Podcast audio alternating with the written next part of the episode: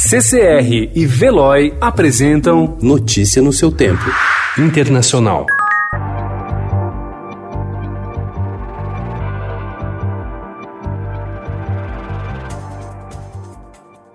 O domingo de Páscoa dos americanos foi mais um dia de calvário, com 30 mil novos infectados e quase 2 mil mortos em 24 horas. Se os hospitais sobrecarregados aumentam a angústia da população, algumas comunidades são obrigadas a apostar na sorte. É o caso dos imigrantes ilegais, entre eles muitos brasileiros que vieram armados de um sonho e estavam preparados para qualquer coisa, menos para uma pandemia. Nicole Silva, americana e filha de portugueses, faz parte de um grupo de apoio a brasileiros que traduz procedimentos e até chama ambulância para quem não fala inglês nos Estados Unidos. Com mais quatro estudantes de medicina e enfermagem, ela passa por telefone orientações básicas sobre procedimentos em casos de suspeita de Covid-19.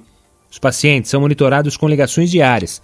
Se elas identificam que os sintomas estão se agravando, fazem a intermediação com o hospital e pedem a ambulância.